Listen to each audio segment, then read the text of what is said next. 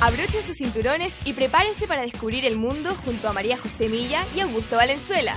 Aquí comienza Punto Cero, el programa de Radio C que trae el mundo a tus oídos.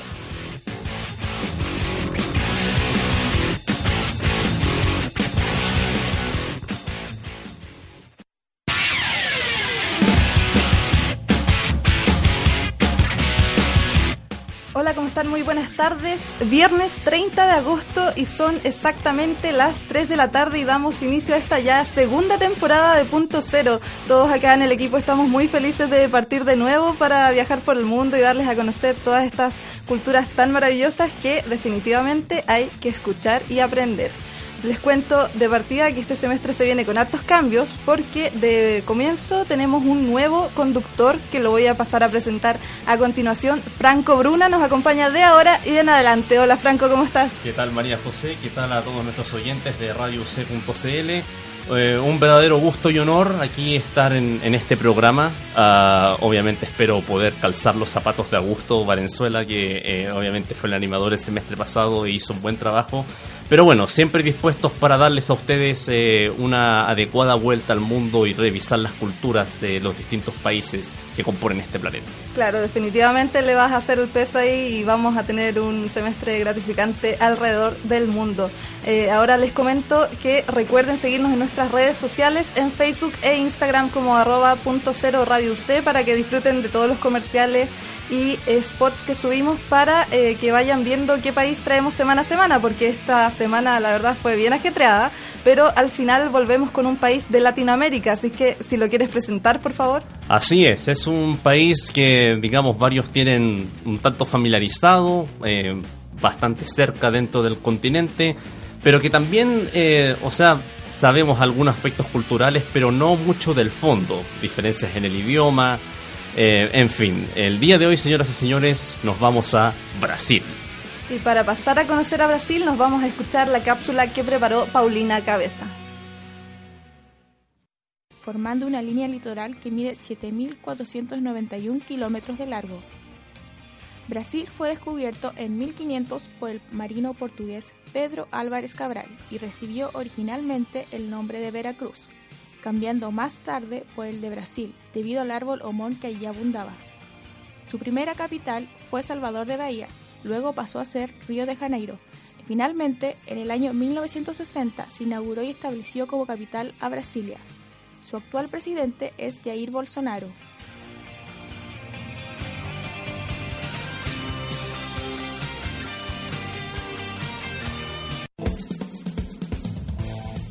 Y ahí escuchábamos la información básica para entrar a conocer a Brasil, pero para ahondar más en esto estamos con nuestro invitado Nicolás Neto. Buenas tardes, Nicolás. Buenas tardes, ¿todo bien? Todo, muy bien. Muy bien. Nicolás, eh, cuéntanos, eh, ¿qué, qué, estudias, digamos? En qué, ¿Qué es lo que estás haciendo en nuestro país? Yo soy de Brasil, pero siempre estudié en un liceo francés, un colegio francés, y estudio ciencia política en Francia. En Francia, ¿y por qué en Francia? ¿Por el liceo? Sí, por el liceo siempre aprendí a hablar francés y desde que era pequeño.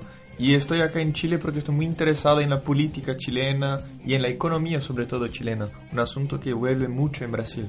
Claro, porque igual Brasil es uno de los exponentes de economía más exitosos de América Latina. Y te pregunto, ¿qué cómo se te ha dado estar acá en Chile, porque lo mencionábamos al inicio, conocemos Brasil, pero tampoco es que sepamos eh, concretamente cómo es, así que cómo se ha dado esta diferencia entre Chile y Brasil, ¿qué te ha parecido esta estancia? Bueno, eh, como tuve una experiencia en Europa, fue muy importante para llegar a Chile y percibir que hay cosas en común entre Chile y Brasil. Me siento, hoy que, habiendo salido de América Latina, hoy me siento latino. Entonces es muy fácil entender como que tenemos una cultura que, aunque sea no tan próxima, hay similitudes entre nosotros. Pero claro que el idioma y el acento hace muy difícil. ¿El acento? Sí, el acento ¿Cómo chileno. el acento? Raro. Raro. Muy raro. Muy rápido. Muy rápido. Me imagino. ¿Cachai? Sí. Pero ya está entrando en materia y con el cachai. Sí, sí, po. Con el weón. Ah, bueno.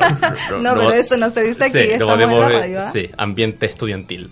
Ah, bueno, Nicolás, eh, más o menos, eh, ¿cuándo llegaste y eh, cuánto es el periodo de tiempo que, eh, digamos, piensas vivir en nuestros lares? Yo llegué en el fin de agosto y me quedo por un año para un intercambio de dos semestres. De dos semestres, perfecto. Oye, y tú llegas justo ya llegando septiembre, que tú sabrás que se nos viene a nosotros una fiesta que nos gusta harto a los chilenos. Sí, y que quiero aprovechar en las calles de Santiago.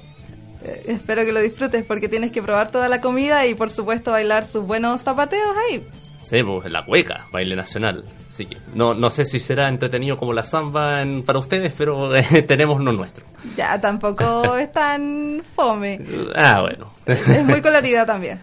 Por supuesto. Y igual siguiendo en materia musical, hablando de los bailes, te pregunto, Nicolás, ¿qué canción de Brasil es tu favorita? Mi canción de Brasil favorita es Acorda Amor de Chico Buarque. Eh, ¿Cómo? la pronunciación. Acorda Amor de Chico Buarque. Amo- Amor. O sea, nosotros tenemos la pronunciación, digamos, eh, le- letal española, que es meu caro amigo. Ah, pero bueno, de todas maneras tengo entendido que esta canción también tiene una versión en español, ¿no? Sí, es de Sí. verdad, tiene una, una versión en español. Es que me descolocó la pronunciación. Sí, también a, a mí, este, no, no esperábamos eso. No, no lo esperábamos, pero ya, aquí vamos entonces con la primera canción del programa que es Meu caro amigo Meu caro amigo. de Chico Buarque. Aquí suena en radiouc.cl. Meu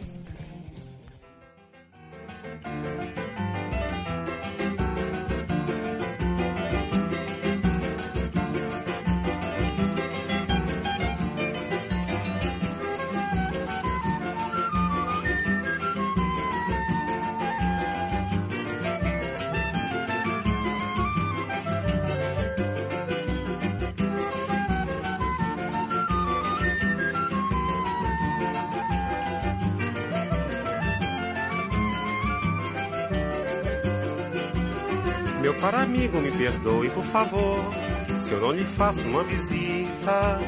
Mas como agora apareceu um portador, mando notícias nessa fita. Aqui na terra estão jogando futebol. Tem muito samba, muito choro e rock and roll. Uns dias chove, noutros dias bate sol.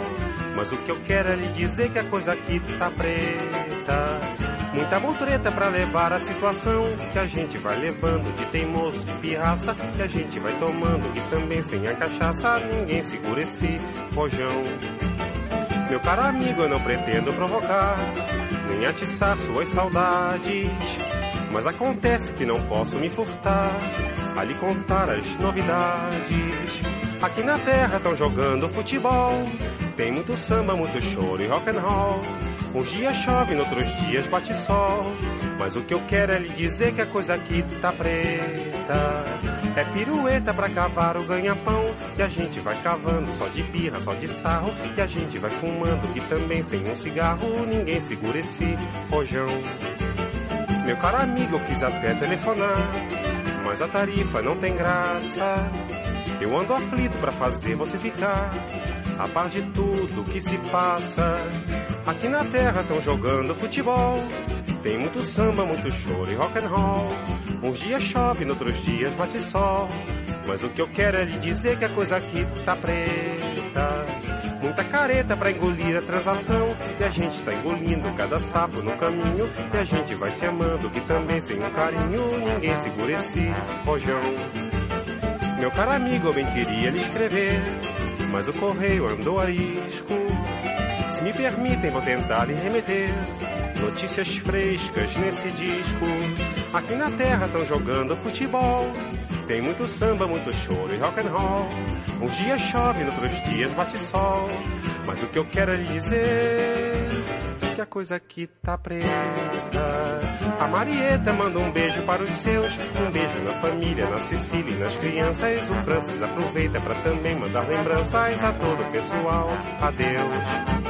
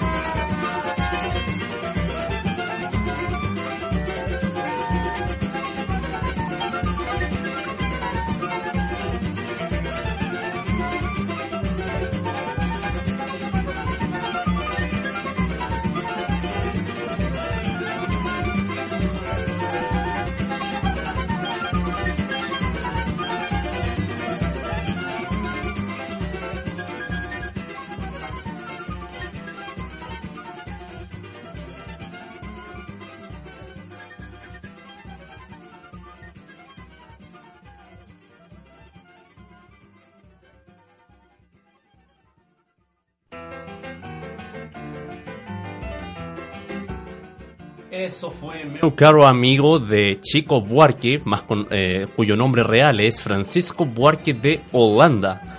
Este hombre eh, tiene bastantes facetas, es dramaturgo, novelista, poeta, pero primordialmente cantante y compositor. Nacido en Río de Janeiro, este músico se ha hecho un lugar importante en la música popular brasileña por medio de letras que oscilan entre reflexiones íntimas y una fuerte crítica social. Su andar comenzó en los ritmos de bossa nova, pero fue evolucionando su propuesta con el paso de los años, añadiendo elementos de samba, baiao y otros géneros cariocas. Su disco Construção de 1971 es catalogado según la versión brasileña de la Rolling Stone como el mejor, el tercer mejor álbum de ese país en la historia y fue alabado por tener una crítica escondida a la dictadura que atravesaba su país en la época, ya que sus letras tuvieron el suficiente nivel de ambigüedad para evitar la censura de las autoridades. Eh, Nicolás, cuéntanos, ¿por qué en particular te gusta este tema? Me gusta esta música porque como que si me siento el caro amigo.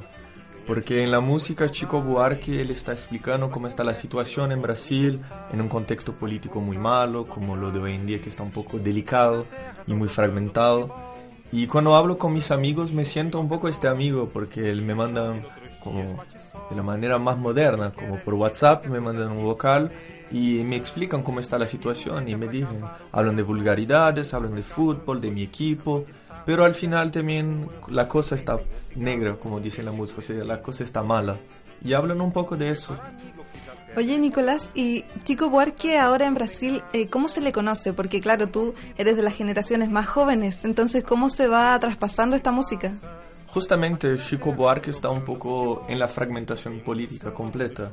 Hay dos campos bien fragmentados, hay la derecha que lo considera como una persona mala, como que estaba muy al lado del PT y de Lula, que fue preso.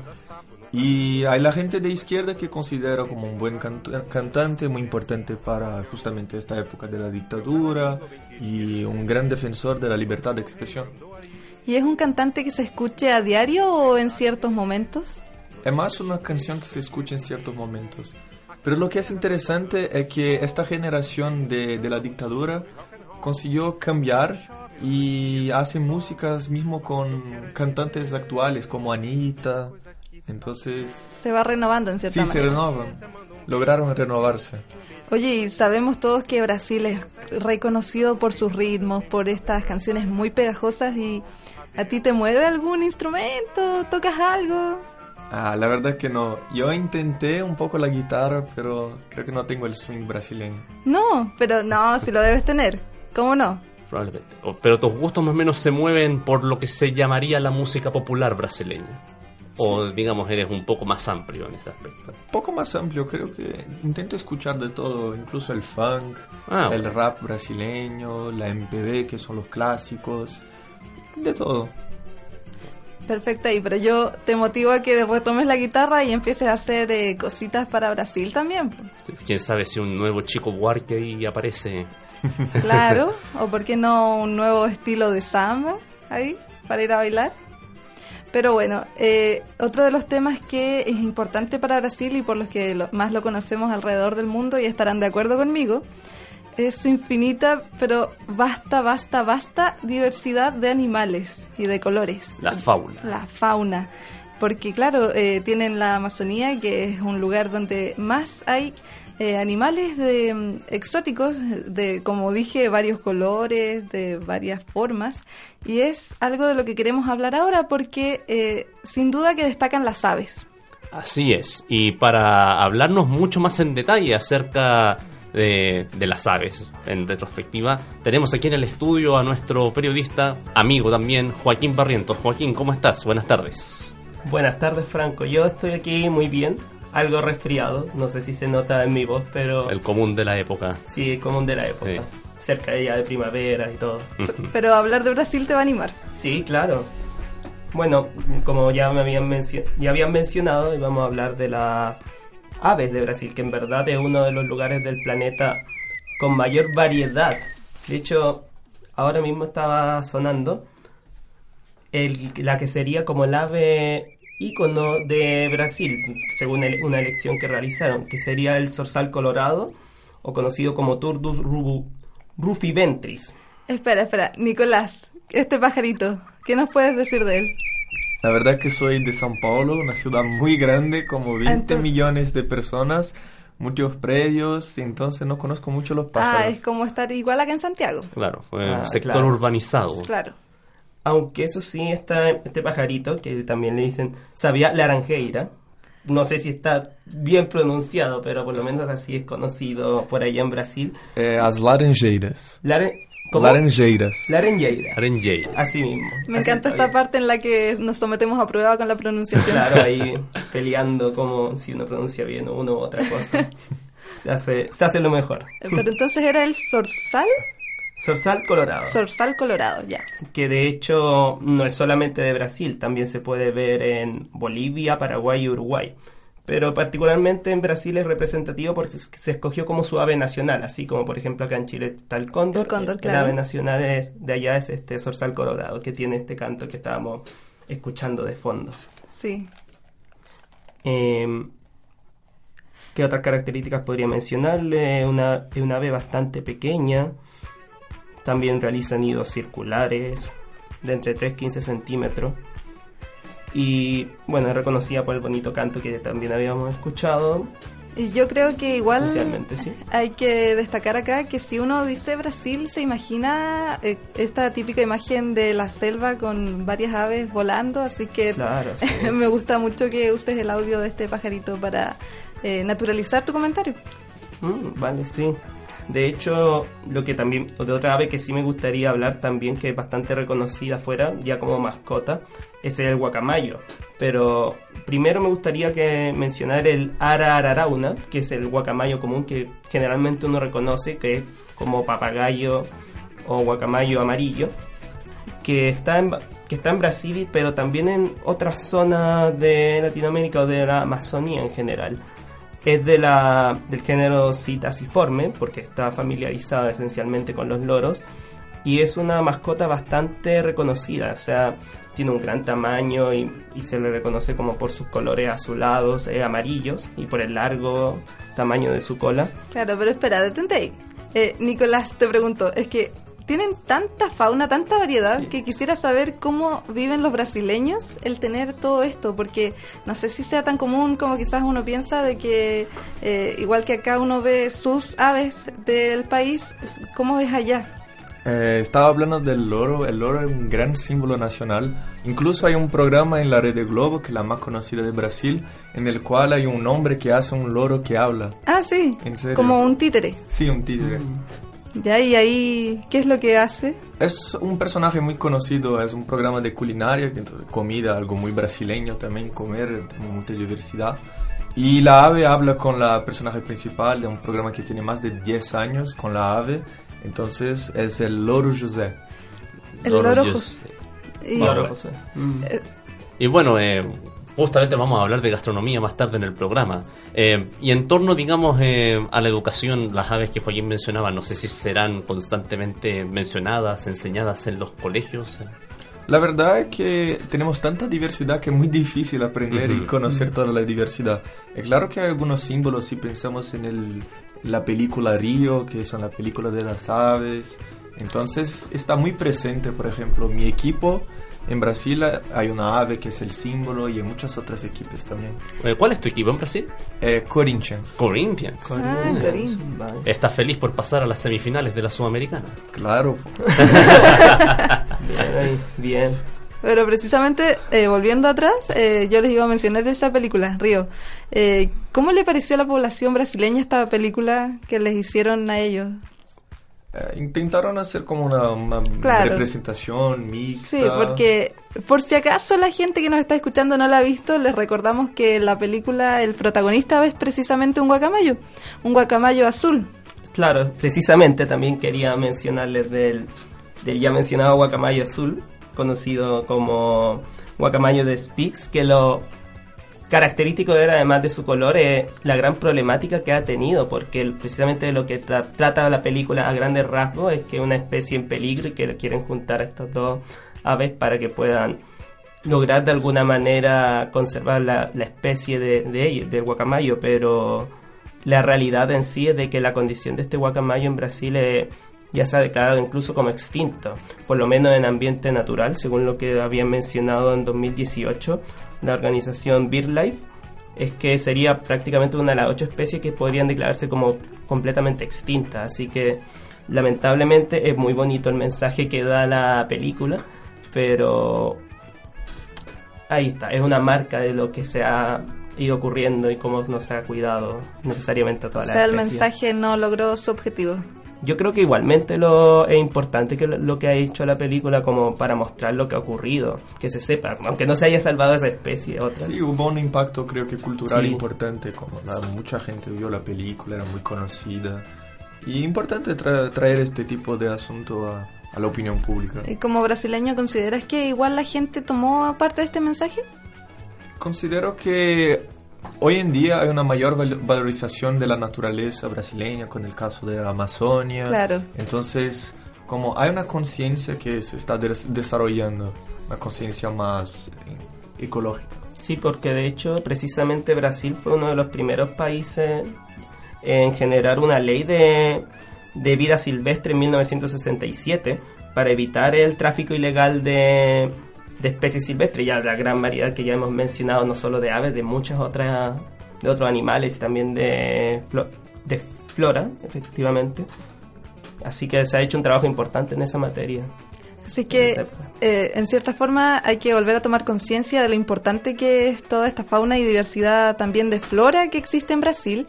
Y eh, muchas gracias, Joaquín, por habernos informado de estas aves y, por supuesto, haber conocido más junto a Nicolás. Así que nos estamos viendo. Sí, igualmente, muchas gracias por el espacio. Muchas gracias Joaquín. Ah, les recordamos que ustedes pueden seguirnos en nuestras redes sociales por facebook.0 y por Instagram en arroba punto cero radio UC para que estén atentos también a todo lo que publicamos, comerciales, ah, saludos, en fin. Sí, síganos por favor. y eh, vamos a algo que nos encanta de Brasil y que nos encanta del programa, por supuesto, a la segunda canción, ya siendo las 3 con 23 minutos. Nos vamos a escuchar País Tropical de Jorge Benjor.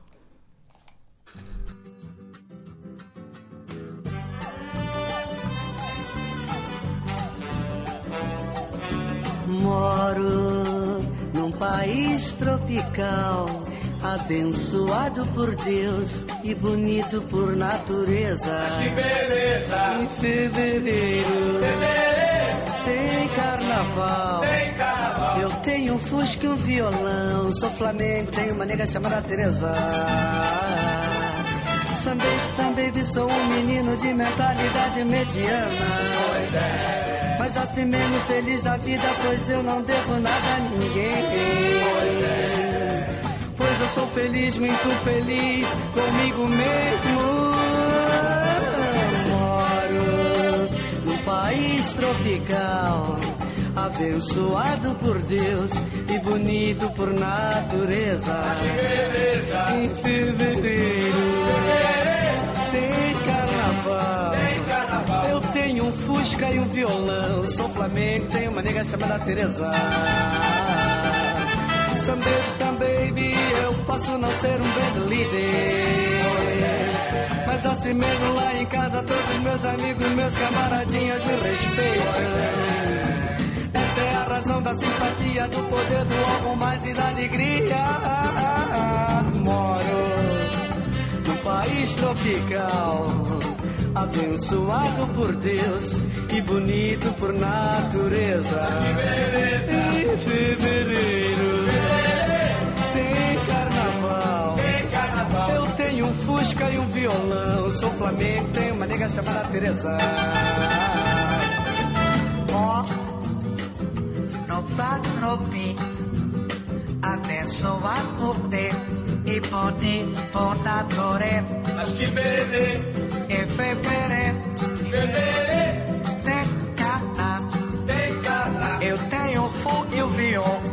Planeta, é uma nessa baterê.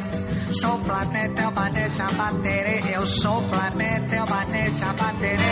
Eu sou planeta, é uma nessa baterê. Eu sou planeta, é uma nessa baterê. No meu Brasil, Moro num país tropical, abençoado por Deus e bonito por natureza. Mas que beleza! Em fevereiro, tem carnaval. Tem carnaval. Eu tenho um fusca e um violão. Sou Flamengo, tenho uma nega chamada Teresa. A cuiquinha, a cuiquinha.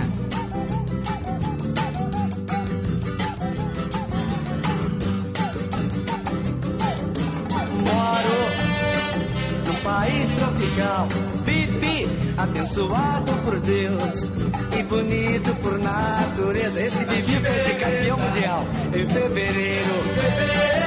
Tem carnaval. Eu tenho um fusca e um violão. Sou Flamengo, tenho uma nega chamada Teresa.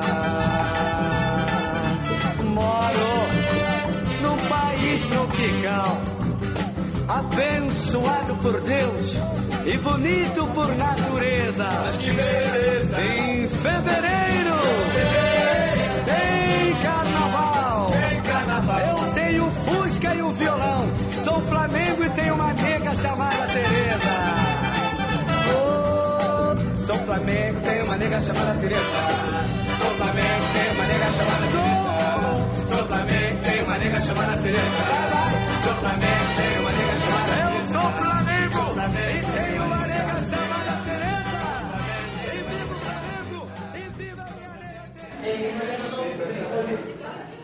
Comienza un nuevo semestre y con este una nueva temporada de Radio C. Sintoniza con nosotros y súmate a toda la actualidad, música, cultura, deportes y eventos que en esta temporada traemos para ti. Tu radio de siempre, hoy. Radio C. Ideas que suenan bien.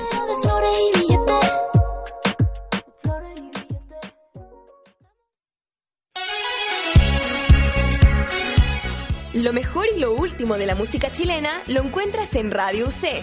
Todos los martes y jueves a las 20 horas, no te pierdas las mejores entrevistas, música en vivo y noticias que Producto Nacional trae para ti. Todos los martes y jueves a las 20 horas, sintoniza Producto Nacional, solo por Radio C. Que no se te acaben las vidas.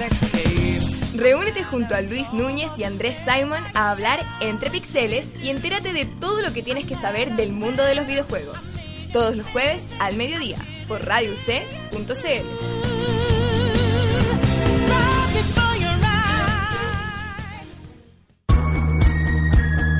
Radio C te dice la hora.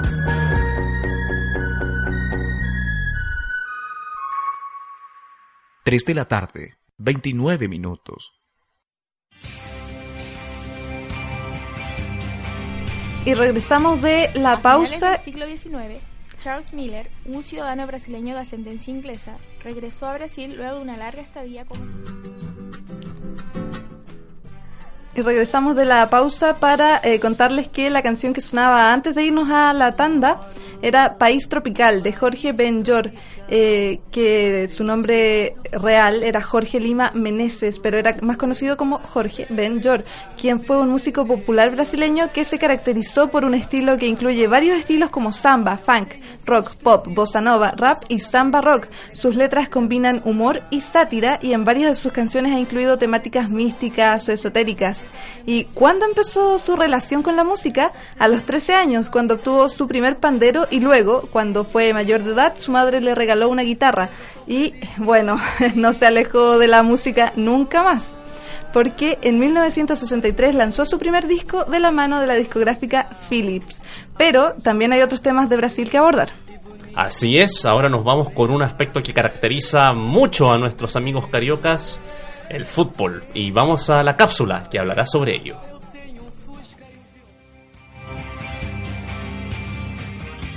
A finales del siglo XIX, Charles Miller, un ciudadano brasileño de ascendencia inglesa, regresó a Brasil luego de una larga estadía como estudiante en Europa. Durante ese tiempo desarrolló una gran pasión por el llamado deporte rey y al notar que el fútbol era desconocido en su país, comenzó a difundir su práctica. Fue así como el 14 de abril de 1895, Miller organizó en Sao Paulo el que sería el primer partido del que se tiene registro oficial, un amistoso entre ingleses radicados en la ciudad. Su equipo, el Sao Paulo Railway, venció 4 a 2 a la compañía de gas. Actualmente, el fútbol es una de las actividades más populares del país y Brasil es considerado uno de los grandes exponentes de este deporte. Además, es el único país que participó en todas las Copas del Mundo y también el único que la ha ganado cinco veces, en 1952, 1962, 1970, 1994 y 2002. Entre los jugadores brasileños que han pasado a la historia encontramos a Garrincha, Pelé, Rivaldo, Romario, Roberto Carlos, Ronaldo, Ronaldinho y Neymar.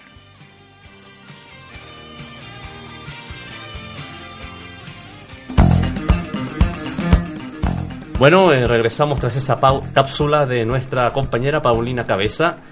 Nicolás, eh, dijiste que eras hincha de Corinthians, eh, eso por deducción tú vienes de Sao Paulo, ¿no? Sí, soy de São Paulo y soy por Corinthians desde que nací. Desde que nací. ¿Cómo se viven los clásicos con Palmeiras? Los grandes derby paulistas, el grande clásico y creo que el mayor del, del, del país. Es muy interesante el ambiente, como brutal, realmente se siente la tensión y se ve que los jugadores juegan con más intensidad en Corinthians Palmeiras que cualquier otro juego. Me imagino. Y bien rápido, sé que es un tanto difícil considerando la larga lista, pero ¿cuál es tu futbolista brasileño preferido?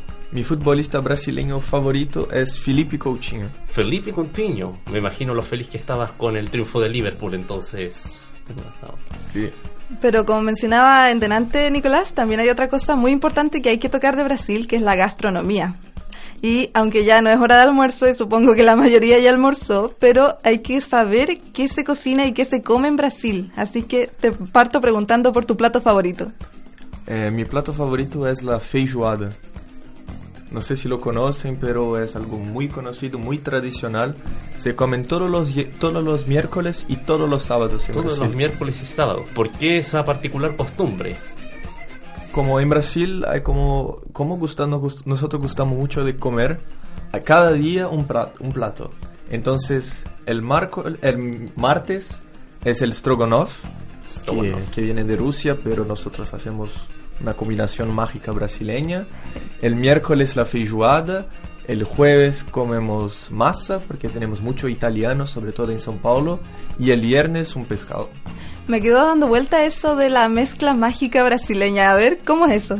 No sé si ustedes ya vieron un stroganoff eh, de Rusia, pero el brasileño nosotros ponemos como papas, arroz, stroganoff, carne, puede ser de pollo, puede ser sin pollo y es mucho más intenso, eh, picante y hay muchos temperos que, que se ponen en la culinaria brasileña. ¿Y cuáles dirías que son los sabores característicos? ¿Lo dulce, lo salado? ¿Qué? Hay de todo. Y todo depende también de la gi- región. Yo tampoco no soy un especialista de la, la comida brasileña, porque tendría que caminar como tres meses para poder conocer todos los platos. Pero mm, al norte se gusta mucho la pimenta y en particular en São Paulo la feijoada. Y te quiero preguntar por un plato que acá es bien conocido. O sea, siempre que hay alguna feria de Brasil, eh, acá comemos pan de queso. Ah, sí, el pan de queso. Nosotros comemos toda la mañana. Todas las mañanas. En serio, toda la mañana por lo menos tres o cuatro mini pan de queso. Mm, es- Otra, otra, o sea, otra cosa que también eh, se hablaba mucho acerca de la comida brasileña y que en algunos restaurantes eh, chilenos se usa es el, los asados con sables. Eh, no sé si en Brasil se practicará un poco eso. He visto un par de restaurantes brasileños aquí que por lo menos, digamos, tienen como bien popular eso de servirlos eh, por medio de sables. Sí, es verdad, y hay mucho churrasco también en Brasil. Creo Churrasco. que una de las especialidades de Brasil es la carne.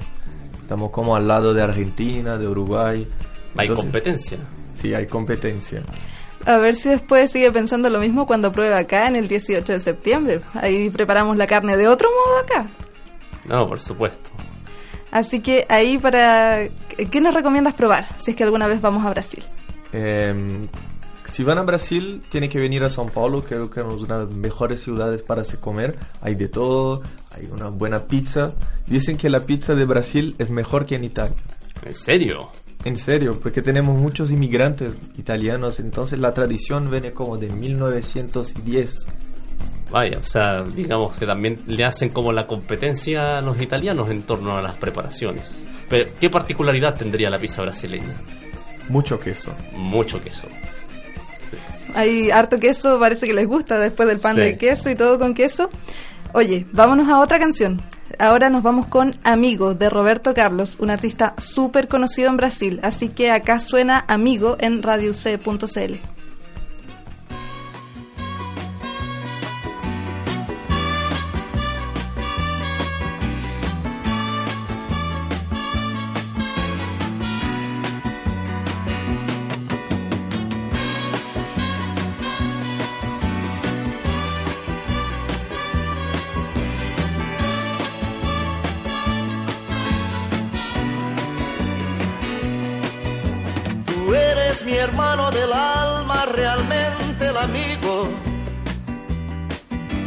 En todo camino y jornada está siempre conmigo.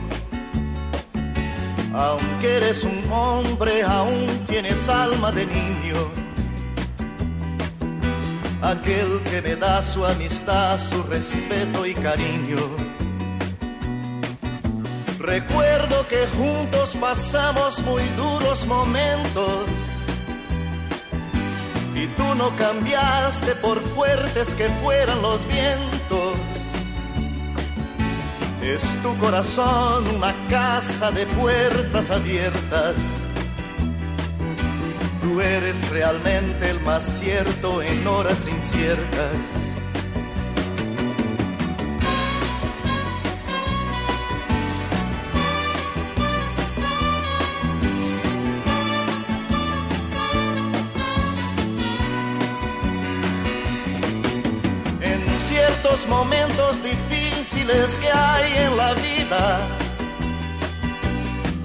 Buscamos a quien nos ayude a encontrar la salida.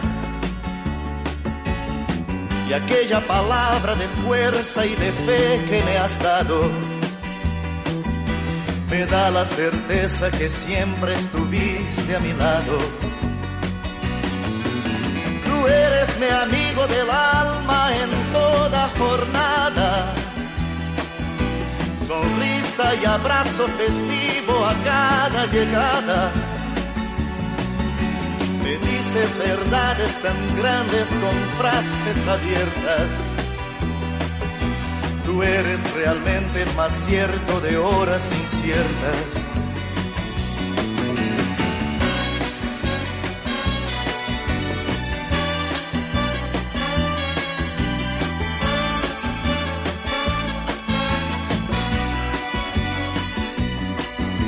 Preciso ni decir todo esto que te digo, pero es bueno así sentir que eres tú mi gran amigo. No preciso ni decir todo esto que te digo, pero es bueno así sentir que yo tengo un gran amigo. No preciso ni decir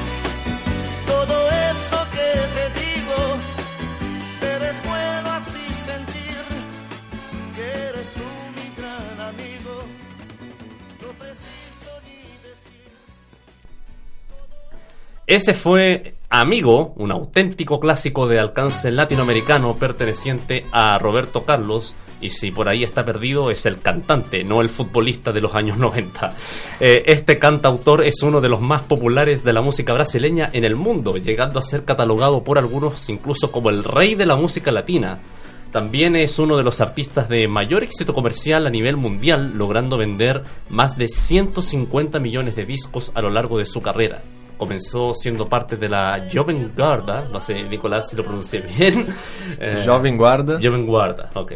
Eh, esta es una ola de artistas cariocas eh, eh, inspirados por el pop rock de los años 60. eh, y ahí a Roberto Carlos incluso se le llegaba a comparar con Elvis Presley, que era su ídolo de adolescencia, aunque posteriormente fue pasando a una variante un tanto más romántica por la cual lo conocemos hoy en día. Así que, eh, bueno, aparte de todo lo que ya hemos visto de Brasil, ¿qué otra cosa podemos destacar, Nicolás? Solo para un comentario sobre Roberto Carlos. Dale. No hay año nuevo en Brasil sin Roberto Carlos. Ah. Y todo el mundo tiene como alguien de su familia que es enamorado de Roberto Carlos. Es como una deidad, una deidad de la música.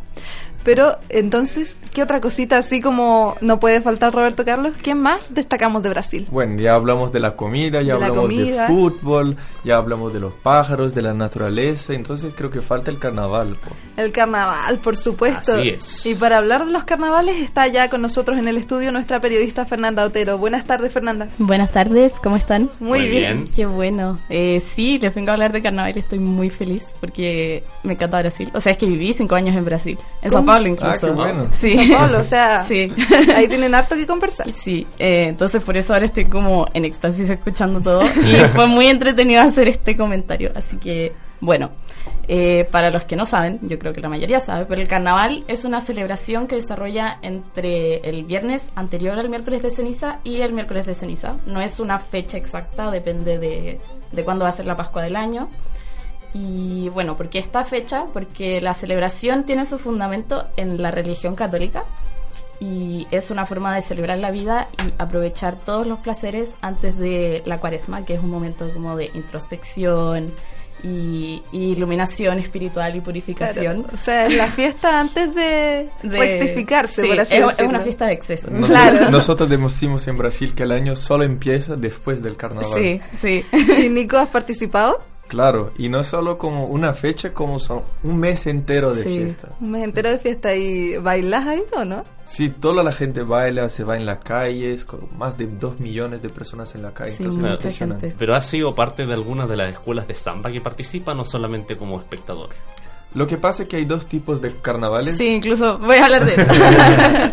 Eh, sí, eh, bueno, claro, están estos dos tipos de carnavales. Está el desfile de las escuelas, que es lo que uno conoce como que se ve en la tele, que es en el Sambódromo, que es todo un evento. Las escuelas de samba se preparan todo el año. Es el evento del año. Yo, o sea, yo creo que carnaval, como compararlo para nosotros, es como el 18 de septiembre, que se viene. es la celebración que todos aman, o la mayoría de las personas.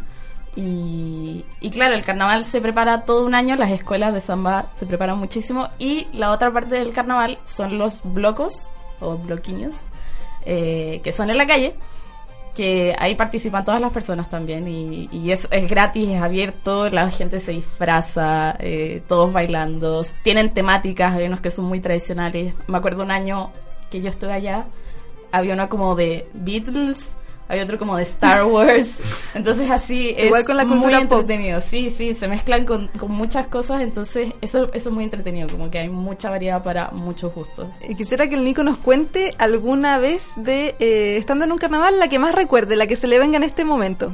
Ah, la lo que me acuerdo Sí, más de, de algún carnaval en recuerdo Brasil, memorable, sí. Creo que fue cuando estaba en un bloco en Villa Madalena, que es el barrio donde, donde hay más, más bares. Sí. Y realmente tuvo, yo vi que el carnaval es la diversidad, porque había como tres blocos diferentes, uno de música electrónica, el otro de funk y uno de música clásica. Y yo veía como ancianos, gente de mi edad, gente Sí. más vieja, mujeres, hombres. Realmente el carnaval creo que es el- la fiesta del pueblo en Brasil. Sí, Una sí, y eso es, es para todas las edades, como que todos celebran el carnaval, desde los más chicos a los más grandes. Eso es muy bonito. Claro, entonces ahí se unen todos y hay harta diversidad. Pero quisiera saber igual eh, cómo se va preparando, eh, Nico, eh, la gente que no participa especialmente de las escuelas de samba. ¿Cómo se van preparando en sus casas? ¿Cómo esperan esta fecha? Porque acá, tú, yo creo que tú has visto ya que nosotros los chilenos del 18 ya estamos preparados, contando los días que faltan. No, practicando los zapateos. Lo que pasa es que como la gente está de vacaciones, las clases empiezan como en febrero y luego viene el carnaval, entonces la clase no empieza. La gente como espera realmente el carnaval para empezar su año, para poder bailar, para poder salir y es como la fecha, es la fecha más importante, se dice que el año no comienza antes del carnaval, es lo más importante. En cierta forma, como que guardan su energía para después Sí. agotarla en el festival. Y yo creo que el momento que todo el mundo vivió es cuando la primera vez que te vas al carnaval sin tus papás. Ah, ¿y Sí, te porque- acuerdas de esa vez tuya? Sí, me acuerdo, tenía como 13 años y ya es la primera vez que te vas con tus amigos, los llama, porque realmente es un evento de familia, pero también de jóvenes, de los ancianos, entonces iba, iba con mis abuelos a lo carnaval. Perfecto. ¿Y, y alguna anécdota que nos puedas contar? Eh, mis abuelos no tenían mucho el espíritu del carnaval, como ya estaban un poco más viejos, pero era un poco más difícil. Y me acuerdo de cuando una niña de unos 5 años llegó y se tacan sprays en las personas Ah, y sí. lanzaron spray en la cara de mi abuelo y él con 70 años estaba como, bueno, Nos imaginamos. No, no le gustó mucho. Eh, bueno, am, un encanto hablar justamente de esta tan importante tradición dentro de la cultura brasileña. Fernanda, muchísimas gracias, Gracias eh, a por tu comentario. ustedes, un gusto. El gusto es nuestro. Y bueno, eh, María José, ¿a qué pasamos ahora? Bueno, tan importante como los carnavales, la comida, los animales, también hay que mencionar que Brasil se destaca por eh, personajes del ámbito intelectual que tenemos que hablar. Y eh, hay que partir con uno que a ti te encanta. Así es, un auténtico símbolo. ¿Lo nombro yo o lo nombras tú? Porque yo sé que te gusta. Sí, bueno, si me das el honor, Adelante. Perfecto. Oscar Niemeyer, uno de los arquitectos más reconocidos en la historia del mundo, fundamental en el establecimiento de lo que es la arquitectura moderna. Eh, tiene más de 600 obras a lo largo de su larga carrera, pero obviamente la obra más destacada y de la que más se habla hasta hoy eh, no es un solamente edificio, es una ciudad entera como lo es Brasilia eh, la capital actual de Brasil, que prácticamente surgió de la nada. Fue un proyecto de gran escala hecho con el propósito de trasladar las principales operaciones del país a un sector más céntrico. Anteriormente la capital era Río de Janeiro. Eh, y finalmente fue inaugurada en 1960 y tiene diseños experimentales muy destacados. Está el Congreso Nacional, está la catedral que tiene una forma muy icónica, eh, una torre hidráulica, eh, la Corte Suprema y el Palacio de Plan Alto. El legado de esta obra, que es Brasilia, se refleja en el hecho de que la UNESCO haya nombrado a la ciudad como la capital mundial del diseño en 2017. Otras obras que tiene Niemeyer destacadas son los cuarteles generales de las Naciones Unidas en Nueva York y el mismo museo que lleva su nombre, que está en Curitiba y que si tienen la oportunidad también vayan. Es un destino turístico también muy eh, eh, consultado.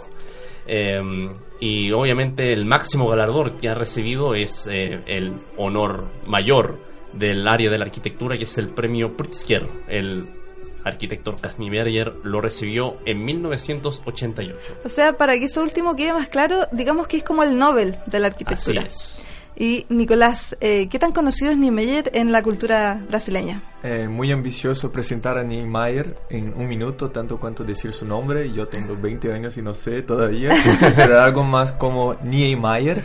Niemeyer. Un nombre muy difícil. Sí. Y él tiene un legado muy grande, como Brasilia tiene el formato de un avión de encima, de arriba, si se ve. Y también fue un proye- proyecto que, que logró construir una ciudad en cinco años, que fue con Juscelino Kubitschek, que era presidente, y su objetivo era, al final de mi mandato, yo les doy una capital nueva, en un lugar que no existía. Entonces, Oscar Niemeyer hasta hoy es muy conocido en Brasil. Claro. Y les cuento un dato freak para los que nos están escuchando y por supuesto para ustedes dos también, eh, que el premio Pritzker que recibió Nie- Niemeyer, ¿cómo era? Niemeyer. Niemeyer.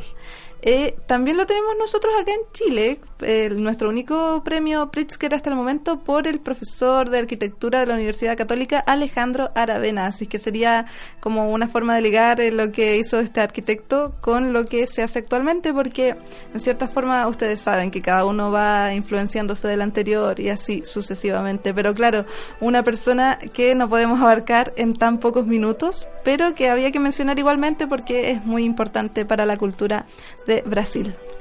Bueno, continuamos eh, y ahora nos vamos al área de la literatura. Ah, uno de los poetas más destacados eh, dentro de la escena brasileña es Ferreira Aguilar. Le voy a pedir a Nicolás si lo pronuncié bien. Bueno, José Ribamar, Ribamar Ferreira, eh, su nombre real, fue conocido por ser escritor, dramaturgo, traductor, cronista y crítico de arte brasileño. Ah, nació en San Luis, capital del estado de Maranhão. Maranhão. Maranhão. Muchas gracias, Nicolás. Y bueno, eh, uno de los logros más destacados de este autor es el hecho de que eh, fue nominado en un par de ocasiones eh, por fue nominado un par de ocasiones al Nobel de Literatura. Eh, ¿Se podría decir quizás, Nicolás, en tu opinión, que Ferreira Aguilar es como un equivalente quizás a lo que nosotros tenemos con Neruda? Yo creo que Brasil tiene muchos buenos autores, muchos buenos poetas, pero sin duda es uno de los mejores que, que tenemos. A mí uno de los favoritos se llama Gilberto Freire. Y no, no, no es solo un poeta, pero más un artista en general y hizo una obra muy grande sobre la historia de Brasil, pero sin duda uno de los grandes poetas de Brasil. Perfecto, y entonces conociendo eh, dos de los principales exponentes del ámbito intelectual brasileño, pero en virtud del tiempo, chiquillos, vamos a escuchar la cápsula número 3 que preparó Paulina Cabezas sobre los hitos arquitectónicos que marcan Brasil.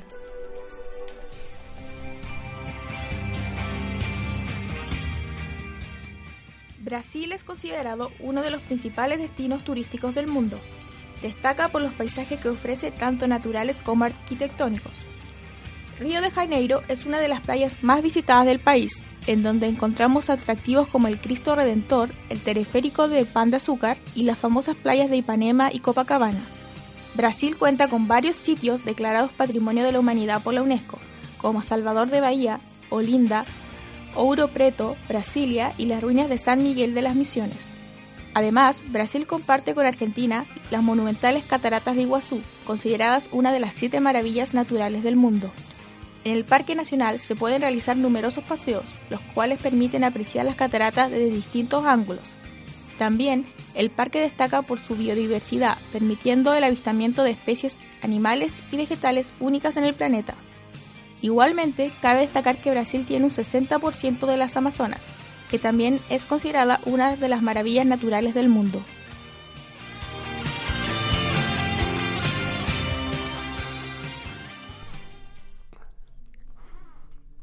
Y llegamos a la última canción del programa para ya ir cerrando este primer episodio de la temporada 2 de Punto Cero. Y es una canción que en lo personal me gusta mucho, de hecho yo elegí ponerla en este programa y por eso voy a dejar que la presente Franco. Bueno, también es un clásico de la música brasileña. Tengo entendido que también se ha usado como cántico en partidos de fútbol. Eh, esto es Charlie Brown de Benito Di Paula.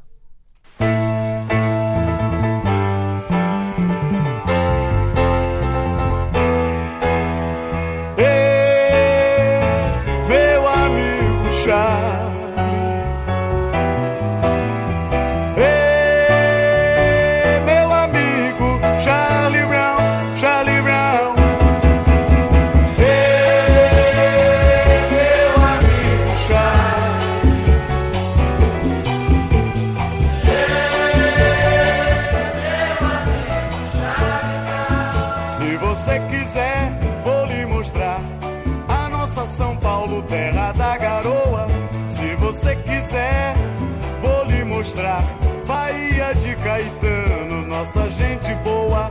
Se você quiser, vou lhe mostrar a lebre mais bonita do Imperial. Se você quiser, vou lhe mostrar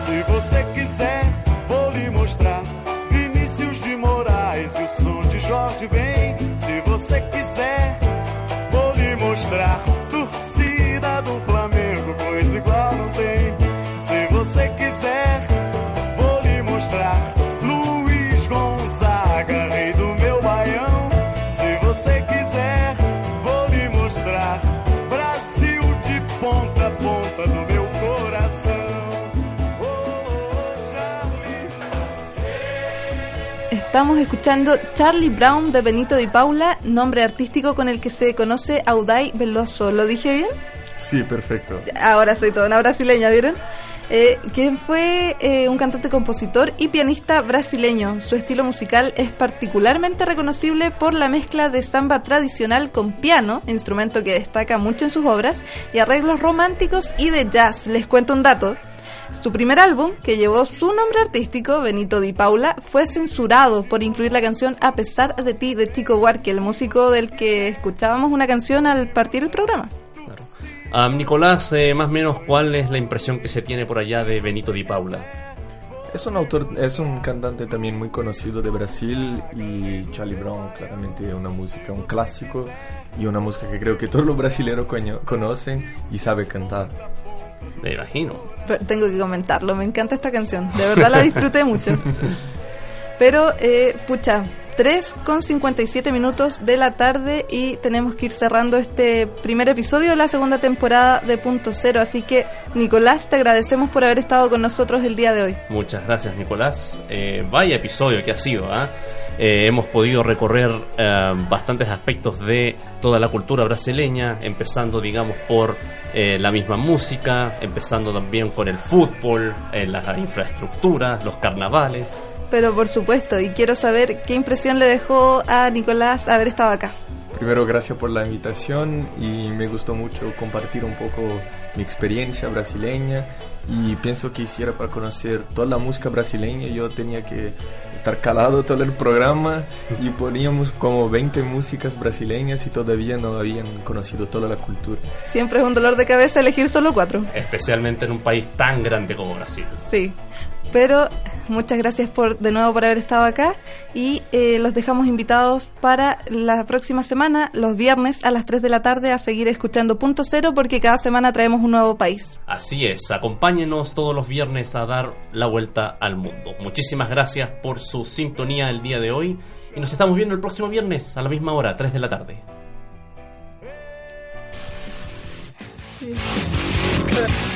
El viaje no termina. ¿Cuál será nuestro siguiente destino? Descúbrelo el próximo viernes junto a María José Milla y Augusto Valenzuela en una nueva edición de Punto Cero. Solo aquí, en Radio C.